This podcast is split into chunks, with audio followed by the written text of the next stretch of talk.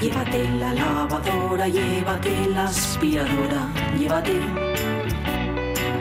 Llévate el secador de pelo. Llévate el horno, microondas, el casete, la olla express, pero la radio es mía. La radio es mía. La radio es mía. Y quédate con todo lo demás. La radio es mía. Con Pachi Poncela.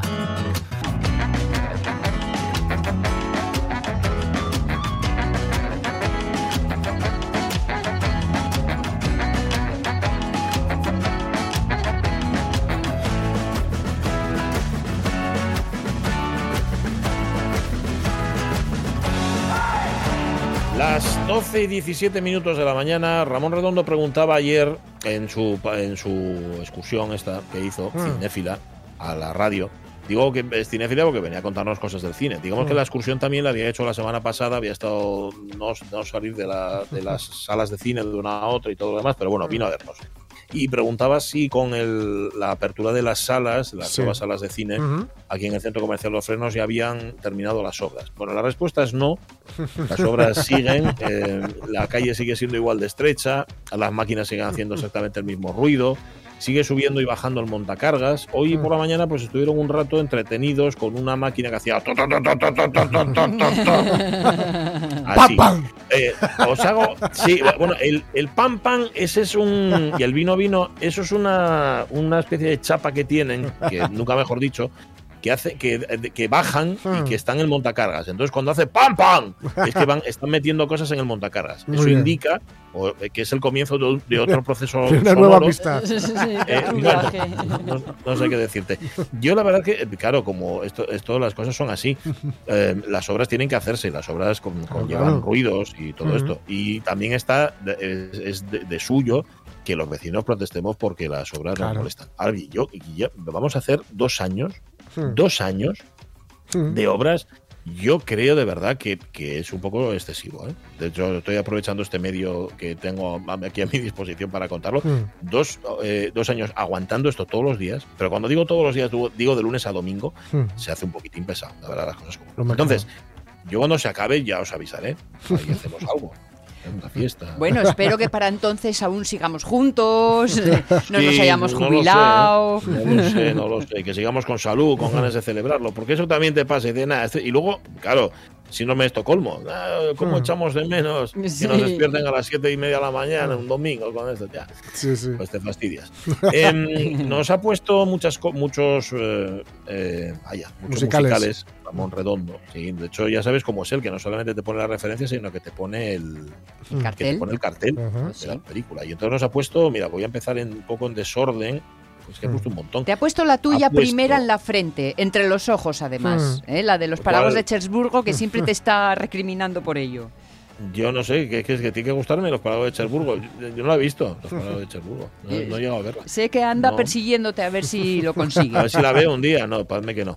Mira, eh, la llamada me gustó mucho, que es un musical, es un musical español de los Javieres, sí señor, de Javier Ambros y de Javier Calvo. A mí me hizo muchísima gracia esta película, Ajá. que no sé si la viste. Yo no la vi todavía. No, no. No, no, no. Pues sabéis de verdad, es un musical que, que está, está muy bien. Todos dicen I Love You, de Woody Allen. Ah, Trabajo de amor perdidos. Em, Esto a mí me gustó, fíjate. Es una mezcla que parecía imposible. Kenneth Branagh y un musical. sí, Kenneth sí. Branagh y Shakespeare. porque Sí, sí. de- Pero está bien, ¿eh? Sí, sí, sí, yo la vi hace tiempo, ¿eh? No Ujú. la volví a. No la revisité. Ujú. Ni idea. Pero sí que está Ujú. bien. On con la chanson de Alain Gesnay, que junta también algo que parecía imposible, dice Ramón, la Alain Gesnay y diversión. En una misma película. Pone West Side Story, la película de Robert Wise, aunque antes ya sabéis que fue musical, de Rocky Ajá. Horror Picture Show, Mamma Mía, de Frida Lloyd, que dice, dice Ramón Redondo que es un pequeño placer culpable, que eh, Pepita Pérez le dice que solo se salven las canciones, No que la el resto que nada. Y un, un peliculón, a mí siempre me lo ha Hombre. parecido. Yo es que un día ya os conté que descubrí que me gustaban los musicales, Mm. así a lo tonto. Y creo que fue viendo All That Jazz. Hombre. A mí All That Jazz me parece, de Ah. Bofos, me parece un peliculón mm, tremendo. Me toca volver a ver. mm. Eh, Ed Behind the Angry Inch, de John Cameron Hombre, Mitchell. muy buena también. mítico, mítica, sí señor, esa todavía no la vi, fíjate. Muy buena. Un americano en París, de Vicente Minelli. The Blues Brothers, el título en español dice Ramón, es casi un insulto a la inteligencia. Granujas a todo ritmo. a todo ritmo. Es que- Sí, en sí. fin, película también donde los haya. Ha nacido una estrella, eh, Ah, pero la buena, ¿eh? guapa. dice, Señor. pero dice Ramón que la buena, la de George Cukor con Sí. Judy Garland y no la de Lady Gaga y compañía, que esa parece ser que no le gustó. A, a mí me gustó la de Chris Christopherson y, y Barbara Streisand, por ejemplo. También. ¿A que es, a que es otra, ah, otra versión? Claro, hay Vale, una entre vale, vale. medias. Sí, sí, sí. Ah, vale, o sea que hay tres. en Sí, total. hay Vale, tres, hay tres. No, lo sabía, no vi ninguna, fíjate. Eh, y luego dice que este verano se estrenó, así como por la puerta de atrás, en un barrio de París de John M. Chu, basada en el primer musical de Broadway que hizo Lin Manuel Miranda. Miranda dice que es el tipo que ha puesto patas arriba al Broadway actual con Hamilton en una bocanada de aire fresco para el musical de Hollywood. Pero pues no la vi en un barrio de París, se llama la película. En un barrio de París pone, ¿y por qué en el cartel pone en un barrio de Nueva York?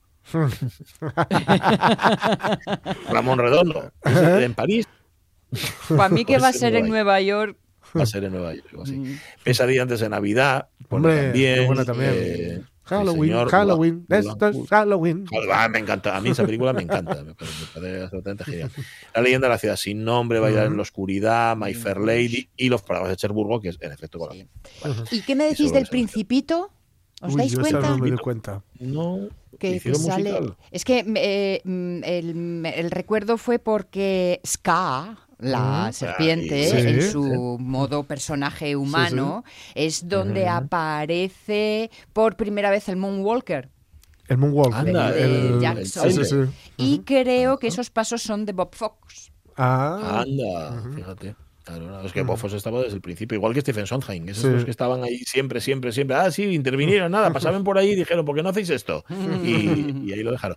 Oye, nos recuerda Begoña González, por cierto, un musical, aquí en Asturias se hicieron varios. Yo recuerdo, por ejemplo, La Alma de la Melodía, que está, Mm. Y, y uno que se hizo, fíjate, se estrenó hace ahora, el 3 de diciembre, va a hacer 10 años que se estrenó Gladiador. Gladiador era un peplum rock que, que contaba lo que Gladiator no se atrevió a contar. Ay, amigo. Era cosa de, de- de grandísimo, del genial Víctor García. Ahí había gentuza como otro grande que era Juan Barreiro, que es Juan Barreiro, la dirección de Verónica Gutiérrez y nuestra oyente Begoña González, que hacía el papel de la bruta. Mm, yo no asistí a, la representación correspondiente, que no sé si hubo más de representaciones de Gladiador, pero todo el mundo que la vio me cuenta que merecía muchísimo la pena. Gladiador, acabado en D, ¿eh? Gladiador, para ver. Vale. 12 y 23 minutos de la mañana. Tenemos a la Alia trabajando, Mm. nos lo va a contar dentro de un rato Moncho Iglesias, tenemos a Rafa Testón con los libros, tenemos que poner algo de los Beatles y, y ya tenemos a Andrea. Dale. Y en el campo nacen flores, y en el campo nacen flores y en la mar nacen corales. En mi corazón amores, Y Andrea González, ¿no? La que está ahí al teléfono. Andrea, ¿qué tal? Hola, muy buenos días. Hola. Andrea. Está aquí con nosotros. Qué placer tan grande. ¿Qué tal, qué tal? ¿Ya tenéis toda la miel embotada? Decir algo vosotros, decirle algo vosotros también, que quiere que la saludéis. Sí, sí, es que le estamos diciendo hola, pero no nos oímos. Hola, sí. hola, Buenas, buenas. ¿Qué tal? Muy bien. Pues muy bien, muy bien. Estoy aquí en Santiso de Abres, Mm. Y la verdad que hoy tenemos un día precioso de sol, que parece mentira con esta eh, esta semana que pasamos que parecía que era el diluvio universal y que, y que eh, parece mentira que ahora parece que va a venir otra borrasca mañana ya. Sí, Pues estamos sí, sí. aquí en el intermedio, estamos en el recreo. Bien otra, bien otra. Sí, sí, sí. ¿Y qué haces? Déjame ser una cotilla. ¿Qué, qué- estás haciendo en San Tirso? Mm. Bueno, pues mira, venimos a presentar un libro al cole de Santiso. Pre- Precisamente estoy aquí en el patio del cole y estaba pensando que qué guapos son los coles de los pueblos. Mm. Porque estoy aquí en el patio y aparte de unas porterías y tal, tienen un montón de juegos dibujados en el, su- en el Mm. suelo, sí. Ah. Y bueno, yo solo conozco el cascayo, pero bueno, hay aquí otros muchos que deben ser juegos más modernos o juegos que no conocía yo en mi época.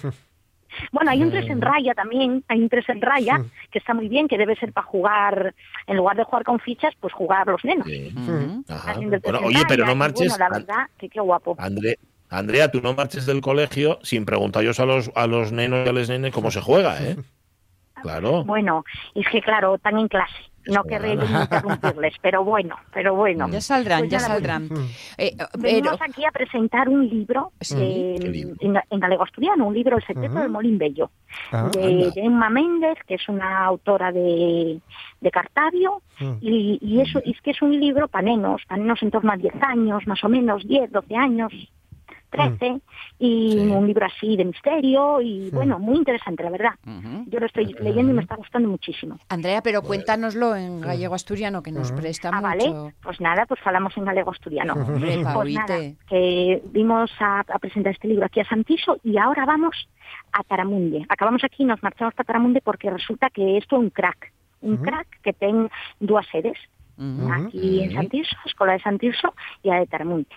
Entonces, bueno, pues estamos aquí muy contentos porque tenemos este día tan bueno Mm. y os menos la verdad que estaban estos de Santiso sí que les pareceu bien y estaban muy participativos y, y bueno, fue una actividad muy entretenida. Ahora justo acabamos de salir y vamos para Taramundi. Muy bien, muy bien. Oye, para estar con los nenos ahí en plena mm, energía vital, ellos que tienen tanta y la derrochan además, ¿qué? ¿Unes cucharadines de miel reconstituyente o cómo hacéis? Eso, eso siempre, siempre. No hay mejor desayuno que el mel. un alimento muy muy bon.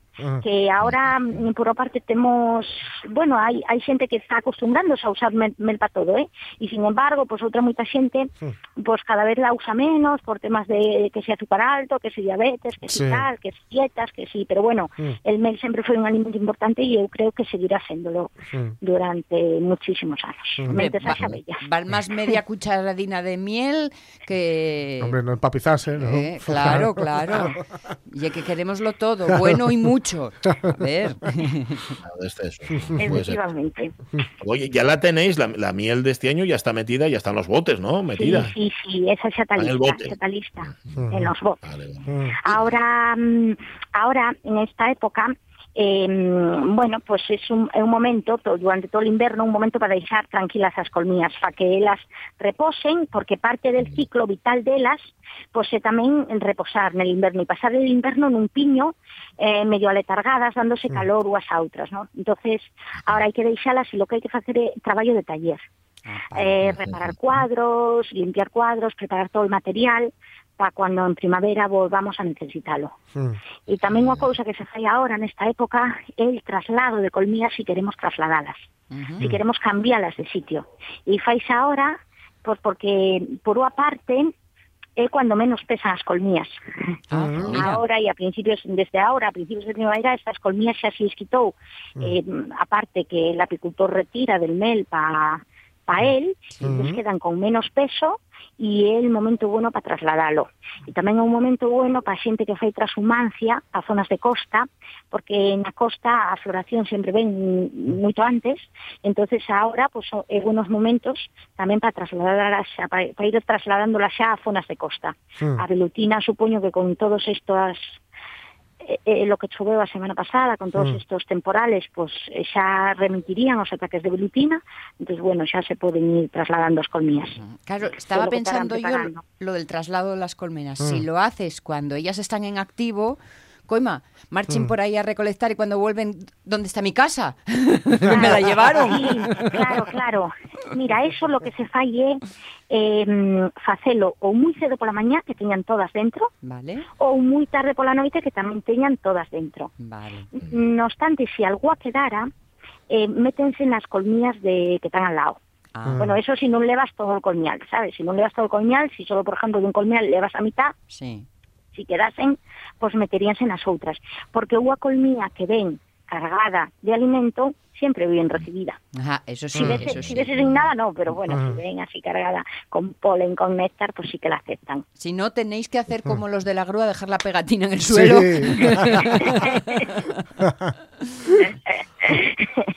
Pero sí, verdaderamente esto que dices ten toda lógica y, y pasa. Si, por ejemplo, tú le vas a colmía al mediodía y la cambias de sitio, Sí. todas las pecoreadoras, que son las que están fuera, pues van a volver al sitio donde estaba colmía, lógicamente. Claro. Los tienen esa orientación, las tienen esa orientación. Entonces, por eso hay que levalas cuando están todas dentro, procurando, procurando que tengan todas dentro, Hmm. y levalas a una distancia también de, bueno, de más de dos kilómetros o así, ¿no? Porque si no, ellas volverían igualmente al origen. Ah, vale, vale, vale. Para que realmente tenga que ser una ruta nueva partiendo Claro. de cero, si no tienden Claro, a lo sabido. cero. Entonces, elas levaslas a un sitio nuevo y lo primero que fan al salir é orientarse. Claro. A, a a orientarse al sitio nuevo donde están. Entonces, bueno, ya eh, parten de cero, efectivamente. Resetean. Es Y- como el Google Maps. Sí, sí, sí. ¿Y cómo las llamaste pecoradoras? Pecoreadoras, sí, pecorean, Pecoreadoras, pecorean. Claro, claro. Salen por ahí a buscar de flor en flor. Ah, por eso será lo de pécora. Claro, pécora, agropecuario. Pecoreadoras o, rec- o recolectoras. Ujú, Ujú. ujú. Es la parte pecuaria del, del agro de esta gente. Sí, sí, sí, sí. Mala pécora. Porque sabéis que as abellas eh, normalmente pasan... É moi interesante lo, lo de a vida das abellas, Mm. porque non están siem- sendo sempre lo mismo, eh? elas Mm. pasan por distintas actividades. Ujú. Entonces, eh, cuando son pequeñas, dedícanse a tareas de interior da colmía, Ujú. de limpieza, Sí. de mm, cuidado de cría, Ujú. de mm, reconstrucción de panales, o sea, que fain de cuidadoras, de limpiadoras, de arquitectas, de albañiles, pero cuando xa son un pouco máis grandes, empiezan a salir al exterior. Anda. Entonces ahí é cuando van a recolectar, cuando mm, eh, son vigilantes, cuando son defensoras, cuando... Entonces é moi interesante porque non é que sempre teñan a mesma función, sino que van evolucionando e cambian muchísimo de traballo. Está bien, está bien. Ten unha vida laboral moi, moi Ya, ya, ya. Sí, sí. Y de viellines que vuelven para Ya, casina. luego, ¿eso qué es? ¿Hasta que Bueno, mueran en acto de combate o cómo? Eh, sí, sí, Sí, sí, ¿no? muchísimas morren fuera da colmilla, sí, sí, sí.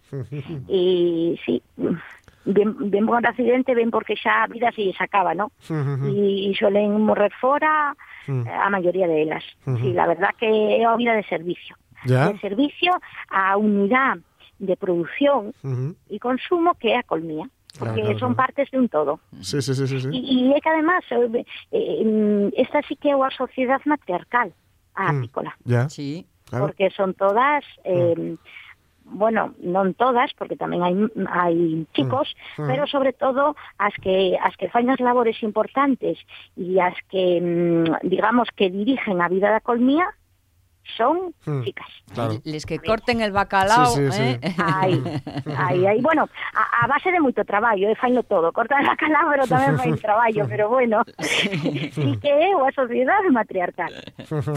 Y me imagino que tú, ab- cuando abres la puerta de la despensa, la tuya, ¿eh? no la de ellos, en casa, tú sabes a qué altura del año vas por el número de botes que hay en la balda.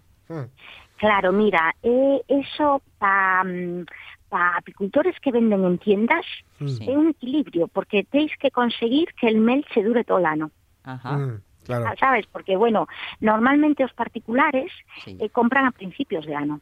Vale. Mm, pero as tiendas tenéis que servirles durante todo el ano. Am, hombre, cuando más se vende el mel en inverno, ¿eh? Cuando hay resfriados, cuando porque claro, hai unha mm, hai unha cultura que nos dice, unha tradición que nos dice que el mel é moi bueno para a salud, lo cual é verdad. Sí. Entonces, eso ainda lo temos bien aprendido e a xente consume moito máis pois cando hai resfriados, cuando para prevenir, aunque aunque non teña resfriado, pero sempre en inverno, sempre tal, ¿no? Ujú.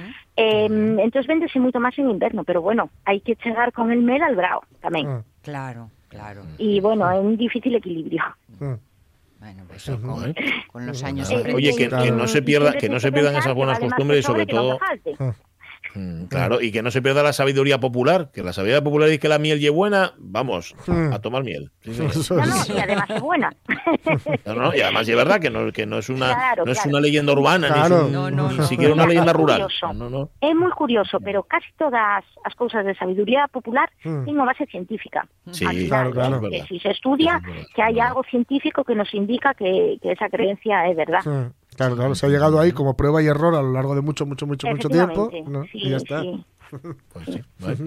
Oye, dejamos de que presentes el libro. Sí, sí. Eh, no No, se te olvide preguntaros Pregunta- a los nenos pregunta por lo que cómo se juega eso. ¿eh? Sí, Sí. Ai, sí, teño que preguntar porque, bueno, eh, me, me vou con a, con a curiosidade aí, a ver, de que hai que, No, no, no, hai que reciclarse, temos que aprender xogos Claro. e reciclarnos, estamos quedando moi anticuados xa, cascallo e pouco máis que isto. Oye, Andrea, no sé si lo dijiste, pero olvidé mm, el, el título del libro El de título los del libro. Sí. El Molín Bello. Ah, Vale. Molín Bello. muy bien, muy Qué bien. guapo. En eolariego, ¿eh? Sí, sí, sí. Vaya. Molín Bello, e la verdad que está moi interesante, eu estou moi enganchada, eh? que non acabei ainda de lelo, e Mm. Estás ahí enganchada. enganchada al libro. Vale, vale, vale. Un besín. Cuídate mucho, Venga, Andrea. un besín a todos, Beso. muchas gracias. Hasta luego. Hasta luego, chao. Hasta luego. Chao. Oye, ¿por qué, ¿por qué te puso aquí César San Andrés? ¿Quién es San Andrés hoy, con lo cual sería el santo de Andrea o qué? Mm. Pues no lo sé, Ni no idea. lo sé. Estaba. Sí, es verdad que lo dice San San Andrés, Andrés. pero. Tengo que, bus- tengo que buscarlo, a ver si el santo de... Bueno, da- es que está- estuvo un poco ausente y me tenéis que perdonar, pero estaba viendo un vídeo que acaba de compartir con nosotros Fernando Calleja, Sí. él hablando de, de musicales, dice que Sí. eh, este vídeo es un, es un fragmento de su musical favorito. Mm. Se titula Padeciendo ayuntamiento bajo cualquier elemento atmosférico. La música y la letra son es, eh, corre a cargo del Departamento de Obras del Ayuntamiento de Gijón y hay una parte que está muy bien, dice la parte de los coros vecinales pidiendo asfalto y justicia. El vídeo consiste en un recorrido en coche por, Mm. en efecto, una calella, una auténtica calella, donde él va mostrando, tengo que verlo con más detalle, ¿eh, Calleja, Mm. donde él va mostrando, pues eso, cómo, cómo les, eh, les cunetes están Mm. llenes, están atiborras de, de- de todo, cómo, sí, sí. cómo se camina, estoy viendo, está, está, está medio inundado, mira qué charcos hay ahí. Bueno, luego lo veo con más detalle, Calleja, ya. En esta, en este Sí. musical está la música un poco sincopada, parece a mí. Sí. Eh, está, sí, da ahí mucho salto para arriba y para abajo. Exacto, sí, exacto. Eh, Dice Ramón Redondo, por cierto, que el Moonwalk lo hacía muy bien el Bob Foss de los Simpson. Ah, Y hoy lo dejo porque como no soy experto en los Simpson, pues igual. Que sí que ye 30 de noviembre San Andrés, así que Andrea, en diferido y lejano, Ah. pero que vayan los Pues nada, besos, ¿eh? Pues sí. un besazo desde aquí, Andrea. Vaya, como somos de despegados. 12 y 37. Venga, a leer un ratín. Dale.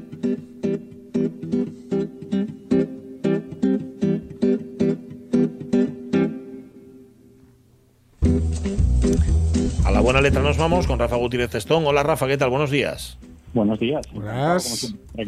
¿Qué tal? Oye, tengo- yo tengo una curiosidad que te quería formular. Estuvimos antes hablando con Guillem Martínez, hablando de los domingos, del libro que ha sido premiado con la, con la última edición del premio Tigre Juan.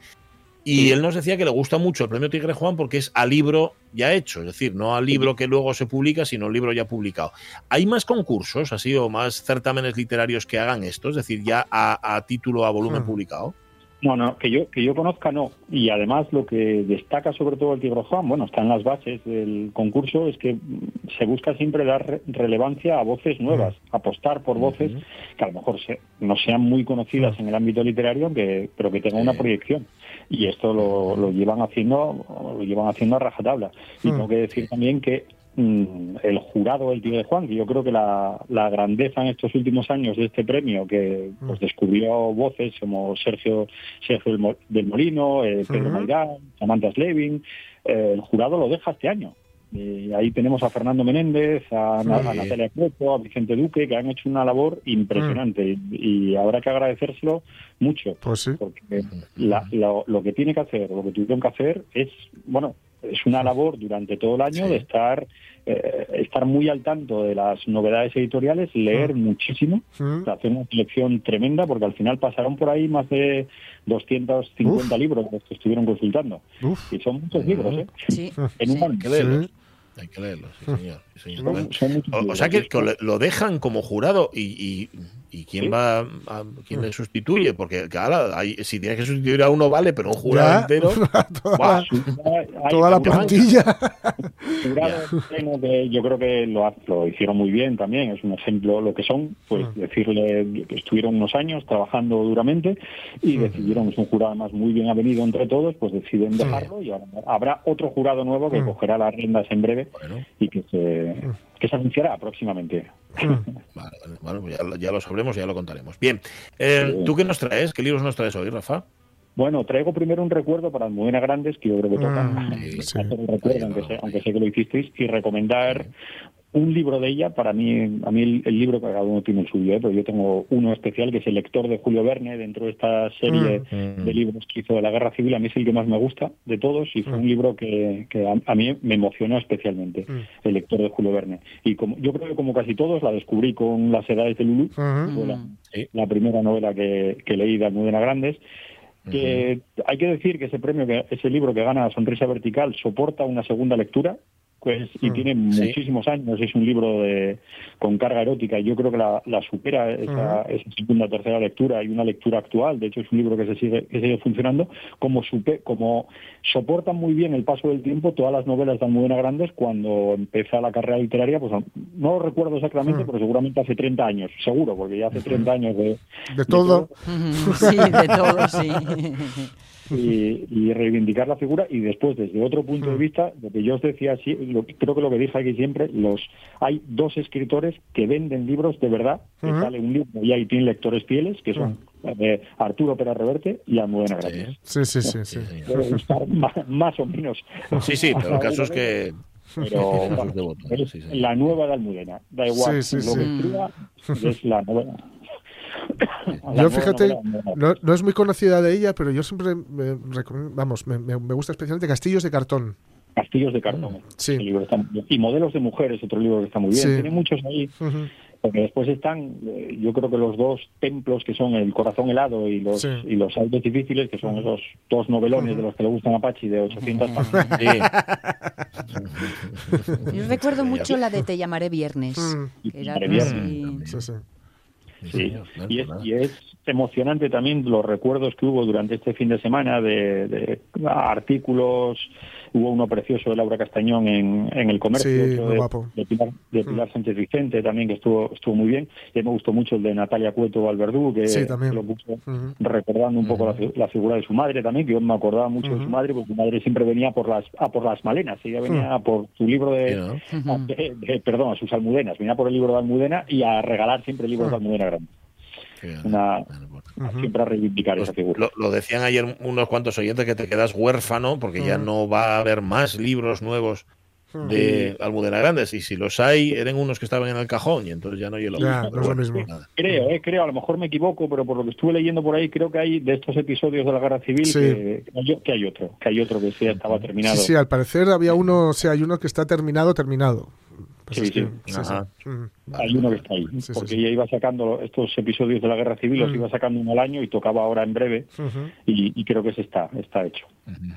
Pero bueno, ya veremos. Bueno, pues nada, el recuerdo Almudena. ¿Qué más nos traías? Pues mira, traigo Rafa. un libro que hay, hay que hablar con el autor sí o sí, porque es de Edgar Sí. Glantz, que acaba de publicar eh, Superhéroes de cada, ca- de cada día.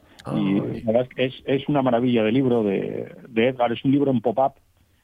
No, Ujú. eh, Ujú. es, es- es el problema de la radio a veces, que el- de los Sí, problemas, que no es un problema, que es que la persona que lo tiene que contar no sepa transmitir exactamente lo que Un poco complicado, sí. soy yo, pero es un, libro- es un libro en pop-up precioso en la que estos dibujos del, del Animal Hero que Ah, tiene sí, sí. ya, pues es nos va contando quiénes son los verdaderos superhéroes de cada día, que esos superhéroes Qué de cada guapo. día pues, son pues ese, la- el que cultiva los mejores alimentos, el que enseña un montón de cosas, el que siempre te busca sacar una sonrisa y al final viene también con una máscara para que cada Sí. uno se ponga su máscara Qué y- bueno. y, y sea el superhéroe. Es un libro precioso, la verdad, una, una joyina en pop-up que espero que se regale muchísimo o se encargue mucho estas navidades Pues sí. a los reyes y Pues a sí, la, pues sí, muy guapo lo que hace Edgar Plans y, y esta serie de Animal Hero especialmente, sí, sí. Que tenemos, por cierto, Rafa, tú tienes y yo también la sudadera de Galván con el héroe, con el superhéroe de, de, de Edgar Plans, señor, que es preciosa, es que es, es una preciosidad. Es una Es preciosidad, precioso, bueno, y- precioso y el una diseño y luego la sudadera también. Sí, sí. Y te- eh, es que te escucho entrecortado. Te escucho entrecortado, pero es culpa mía, que hablo por encima de ti y te piso. Pero nada, no, tú, no, tú no tienes, no tienes la culpa. Vale, ¿qué más? ¿Qué más? Tira. Pues mira, sale li- li- libro nuevo de una también, yo creo que Nieves con Costrina, Hombre, Anda. con estos títulos tan maravillosos que en este caso es cualquier tiempo pasado fue anterior. sí. Ajá. Y es, bueno, Nieves con Costrina es lo que tiene. Es una grandísima divulgadora que cuenta la historia como nadie. Bueno, como nadie o como Jorge Alonso también. Oye, hay, hay que intentar una conversación Jorge Alonso Nieves. con Ah, Costrina. bueno. Estaría muy bien. De hecho, a Jorge, a, a Jorge lo llamamos el concostrino. Sí, sí. Aquí en la radio mía. Yo soy con, yo tengo, yo con costrina cuando caigo, nada más. A veces sí, la- en la rodilla. Esta- Estaría muy bien una conversación sobre, sobre los Borbones, que en este Sí. caso, como es habitual, Sí, sí, sí. da bastante caña a los Sí, Borbones. sí, sí. mientras- Vamos, ya le tiene, le tiene una, una fijación, pero muy lúcida, ¿eh? Con razón. Hay un capítulo que se llama Borbones en el exilio, juego de trileros. Qué bueno. Y este es cualquier tiempo pasado fue anterior, ¿no? Cualquier tiempo, cualquier tiempo pasado fue anterior. Además lo pone así, no tengas duda, cualquier tiempo pasado fue anterior. Y hay ese, repaso a la historia, sobre todo centrada en la historia pues, eh, borbónica, pero bueno, no solamente historia de España, ¿eh? estoy hablando de, bueno, estoy hablando también de, aparece Sisi Emperatriz, o aparece un tío amoroso que, que pone entre Petén, Hitler y Franco. Bueno, bueno, bueno. Oh. Bueno, bueno, bueno. te va contando. Se acaba de publicar Oye, tienes. la, la espera de los libros. Sí. Sí. Vale, ti- tienes un minuto para el último. Venga. Pues mira, mm, tenía dos, pero venga, vamos a, a Ujú. decirnos por uno, que es el premio Herralde de novela de este Mm. año, que es de Javier Pérez Andújar. El, el año del búfalo se titula. Javier Pérez Andújar, yo lo conocí a través de la radio también, la colaborador habitual con, con Javier del Pino también, que habla Ujú. sobre todo, va- te va contando la, la Barcelona de los billares, como él dice, que hay Mm. dos maneras de llamar a, eso- a esos espacios que son los billares o los futbolines, depende Sí, un poco de, sí, sí. De- del bagaje, de lo que se te dé mejor.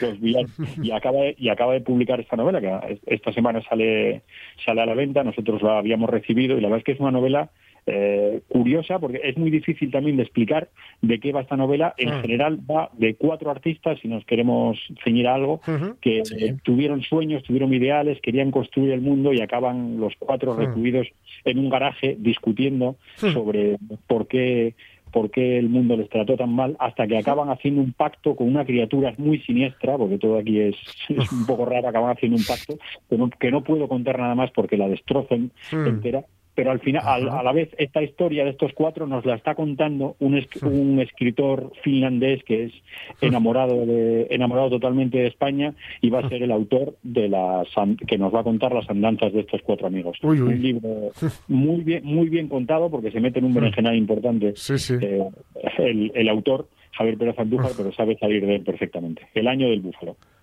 Mm. Claro. Bueno, pues nada, hay que apuntar un montón de libros que ya estáis haciendo lista, me imagino, Sí, para los sí, reyes. Eso ¿eh? es, eso es. Ya, ya Pues- están ahí, ahí. Hay un montón. Yo iba a pedir el de Fernando Fernán Gómez, pero ya me lo regalaron y ya lo leí. Con lo cual, Hombre, qué maravilla. Salió de esos mucho me gustó. una, mucho me gustó. un acantilado que siempre saca Oh. unos packs. Sí. Acaba de sacar un pack de, de Zweig, so- las biografías de Steven Zweig. Uy. un tomo, Anda. tomo completo, en dos, en dos volúmenes. Uf. Nada. Bueno, nada, tengo tengo que pasar por ahí.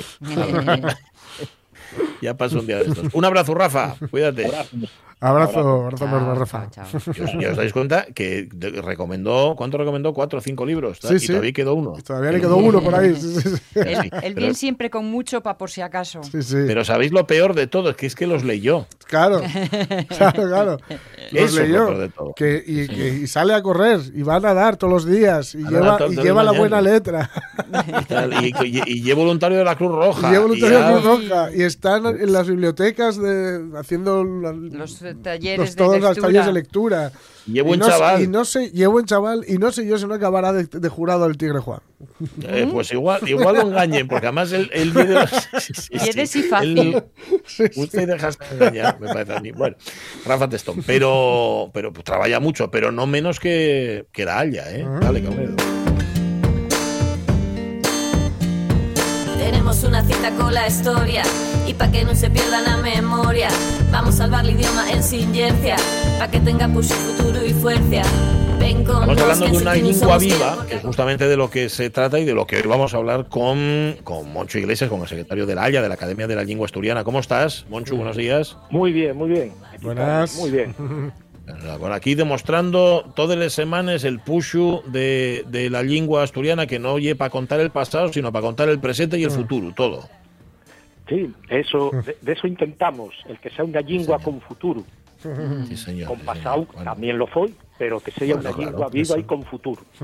sí, señor, sí, señor. Para contar incluso la pandemia, ¿no? Incluso para contar la COVID, para contar lo que sea, para contar lo que se tercia en cada momento. Porque acordáis vos que nos contaba Monchu la semana pasada Mm. eh, los eh, los eh, lib- lo- ay, los relatos, Sí. ¿no? los, los apuntes que entraban en literatura asturiana y quedamos un poco con esta idea de, de- del que entrarán en el term ast Sí, quedámonos, y es verdad que quedamos, estábamos falando de, del número último de, de lletres asturianes Sí. y terminamos el tiempo sin falar de, de un artículo, efectivamente, de una profesora de la Pompeu Fabra, eh, Aida Selenin Fuertes, que efectivamente analizaba el, el, el uso que durante la pandemia, cómo se trató el tema de, del, de la coronavirus Mm. aquí en, en asturiano, ¿no? Y era que decíamos que era un tema muy muy interesante porque planteaba ella, vamos, ella partía parte de, de- partía de una frase de, de Teresa Cabré, que es la, la actual presidenta del Instituto de Estudios Catalans, una catedrática de, de la Pompeu Fabra también, eh, dice Teresa Cabré que una lingua que no se actualiza al ritmo de la sociedad está destinada a esaniciarse por falta de eficacia. Es decir, una lengua o tiene futuro y se va actualizando según va cambiando la sociedad o hay una lengua muerta que va, que va a morrer, ¿no? Sí. Y entonces ella, a esta profesora Aida Celenin, pareció muy interesante eh, la novedad eh, en el 2020 del, del coronavirus Sí. para ver efectivamente si el asturiano, una lengua eh, minoritaria, minorizada, eh, efectivamente ya era quien a ponerse al, al día, ¿no? Entonces hizo un estudio muy, muy interesante y que se publica ahí en el, en el número 125 de Yetres Asturianis. Mm. Y ya, ya- bueno, ya vos decía el otro día, me parece que, que ella lo que falla es coger eh, textos periodísticos. Eh, Sí. recuelle de cuatro fontes, eh, concretamente de Asturias.com, de Ujú. RTPA, de Europa Press y de yesison.com. Eh, escuelle, dice ya estes, porque después hay otros medios que, en- que empleen el asturiano de continuo, pero que falen más de, de cultura, de literatura, pero en este caso son medios que falen, de, digamos, de noticias en general. Entonces Sí, interesaba ahí seleccionar eso, ¿no? Entonces, bueno, primero explícanos el método, cómo, se le, cómo Ujú. sigue un método informático para seleccionar les pallabres, los temes, etcétera, etcétera, ¿no? Y entonces acaba mm, concluyendo que fueron tres temas fundamentales los que se plantearon en ese campo, que fue, Mm. digamos, la, la sanidad, la educación y les seres del gobierno, lo que hizo el gobierno, digo, para afrontar la, la, la pandemia, ¿no? Mm. Bueno, y entonces a partir de ahí saca conclusiones y son, ya digo, muy, muy interesantes, ¿no? Los- las reflexiones que va haciendo sobre el, sobre el uso y la vitalidad del asturiano. y y pero que tú nos vas a contar. Eh. Claro, ¿cuáles son esas conclusiones? Por lo menos alguna. A ver. Sí, vamos a ver, ella, eh, adelanto, digamos, la conclusión final, pero La- la lo interesante es ver los, los muchos ejemplos que va planteando ella. Ella como conclusión, digamos, eh, final, fundamental, que a la- a la, mm, al planteamiento que hacía Teresa Cabré, ella dice que efectivamente el asturiano y una lengua que está lésicamente actualizada y que es capaz de asustarse a los diferentes tipos de comunicación que se van Bien. dando, ¿no? Y entonces Bien. va viendo cómo, cómo falla esa actualización, cómo lo va haciendo, ¿no? Y entonces va poniendo, ya digo, eh, casos distintos. Algunos, pues, digo, muy interesantes. Mm, Payabres, por ejemplo. Ella va, va viendo, eh, pues, eh, la palabra máscara, por ejemplo, ¿no? La palabra máscara. Cómo efectivamente se, la palabra máscara que se emplea, que en el diccionario y tradicionalmente se emplea mm, da vezu aplicado al antroxu, etcétera, etcétera, etcétera, Sí. bueno, cómo pasa a tener un significado eh, nuevo aquí, también máscara y también máscaro. ¿Cómo de ellos eh, de algunos periodistas empleen, ella entiende que incorrecto, nota en el diccionario, mascarina, Sí.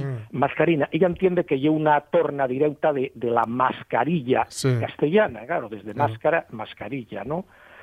O, por ejemplo, como eh, en el término eh, brotu, brote, biltu, y es, y es muy, muy interesante, Biltu. porque Biltu, efectivamente, eh, cuando se fala de brote, brote é a palabra que el diccionario de la academia recuelle para el, el entamo dunha enfermedad, dunha pandemia. Por lo tanto, sería el uso, digamos, más normal. Sin embargo, los periodistas en estos cuatro medios, el, el término que empleen más es Biltu. Biltu, un término efectivamente recollido en el diccionario de la academia, pero que en la primera acepción el Biltu ye, eh, digamos, eh, lo que isala la, a la Sí, sí. planta cuando se, cuando se la, la semilla se echa en tierra, el primer brote, ese broto, ese es el que llamamos Biltu, ¿no? Pero es verdad que también viene el significado del entamo de cualesquier actividad, que entonces desde ahí plantéjenlo. Mm. Pero yo es curioso que también los periodistas empleen brotu. Brotu que también está en el diccionario, pero brotu solo con significados de botánica.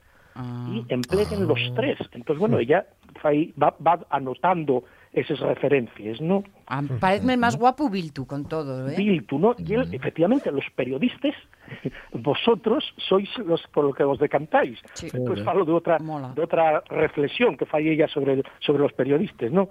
Eh, interesante, por ejemplo, el término, vamos a ver, el general, yo creo que falamos, hay unos programas de ello, ¿no? Eh, pandemia y andancio. Ah, sí. ¿eh? Pandemia sí. y andancio. Eh, recuelle, eh, vamos, los periodistas inclínense en, en, en este año, el estudio está fecho desde Sineru a Viento del 2020, en esos cuatro medios, ¿no? Y eh, empleguen más pandemia que andancio. Los dos términos están en el diccionario y efectivamente a ella parece que ye eh, correcto y que ye lo ha acertado, porque eh, andancio, eh, el pandemia añade a andancio, digamos, el significado de, eh, de una extensión mayor. Ese pan griego da ahí esa... eh, eh, andancio sería eh, en- en- como la endemia, pero la pandemia marcaría el, el otra cuestión y parece más correcto. Eh, Lo mismo que fai un estudio, este también es muy interesante, sobre la palabra COVID. Este ya hay un- una cuestión muy discutida en todas las lenguas en este momento, ¿no? El género de COVID, si la COVID o si es el COVID. ¿eh? El- de hecho, el castellano, eh, el castellano, el fondeu, pues eh, da los dos. No se, de principio no se no tomó posición. Dice que país correcto decir la COVID o el COVID en castellano, ¿no? Entonces ella ve el seguimiento que hay en asturiano. Y una cosa muy curiosa, en estos cuatro medios de información, los tres primeros meses del año, hasta, hasta marzo o abril, eh, plégase mayoritariamente en masculín, el COVID. Mm. Y, ye, Y luego a fue partir de mayo, cambiando. Sí. a partir de mayo y es mayoritario el femenín, la COVID. Pero ya que, ya que hubo eh, recomendación expresa de que se Ah. hiciera así, Ah. acordáis vos, ya, y en pero- realidad, que lo dice muchas veces Pachi, él y el virus y ella Ya, y la enfermedad. Enfermedad. Entonces, Perfecto, perfecto. Efectivamente, eh, la profesora da tres razones por las que cree que efectivamente los periodistas acertaron en, en caltener la- el femenín y no el masculín. Hmm. Y ella las tres razones que da, la primera y esa, que, que muy bien Pachi apunta, ¿no? Uno y es que efectivamente eh, la palabra COVID y es coronavirus, eh, disease, y es femenín, la enfermedad esa de, de disease en, en inglés, claro, y la enfermedad y el femenín y el, el sustantivo la enfermedad conviene mantenerlo en la COVID y no el COVID. Además, además ella ha dado tres, tres razones, ¿no? Para que la palabra sea femenina. Una y que el gallego y el catalán, pues romances próximos, ya se inclinaron por el por el femenino Por el también. Eh, ya digo que el castellano no, el castellano sigue dudando, no tomo posición todavía. Todavía están en ello, dos- todavía están en ello. Dales dos Bueno, todavía como correctos, ¿no? Entonces, bueno, ella eh, plantea eh, esa, esa solución, ¿no? Bueno, oye, igual te queda, igual te queda alguna conclusión. Lo que pasa que ahora ya danos ya la una y, y Y tenemos que marchar. no, guárdales, era- guárdales para el, martes que viene, si te parece. Bueno, y era, y era subrayar la importancia del trabajo vuestro, de los periodistas, en la normalización de la lengua. Sí, señor. Y fíjate, y fíjate una cosa que tiene que ser máxima de los periodistas, de todos, ¿eh? los que escriben y también los que hablamos, que es a- eh, hablar una lengua que se entienda. Es decir, Sí. utilizar palabras que la gente que está al otro lado pu- pueda entender. Si utilizamos Claro, Biltu, posiblemente y porque creemos y sabemos que ahí enfrente van a entenderlo. Porque si no, no lo utilizaríamos, fíjate tú. Así Sí, que sí, eso sí, y normalizar también de alguna forma. Efectivamente. Ahí lo dejo. ahí lo dejo. Un abrazo, Moncho. Hablamos el martes. Cuídate mucho. Hablamos el martes. Chao, chao. Martes chao. de nuevo volvemos a, ocuparnos de lo que mucho que trabaja la AIA, la Academia de la Lengua Historiana, y mañana estaremos aquí otra vez. Sonia Villaneda, Jorge Alonso, Marco Pachi Poncela y lo que surja. Ahora el tren de RPA y a Teles Noticias y a ser felices. Adiós. Vamos todos juntos, hiela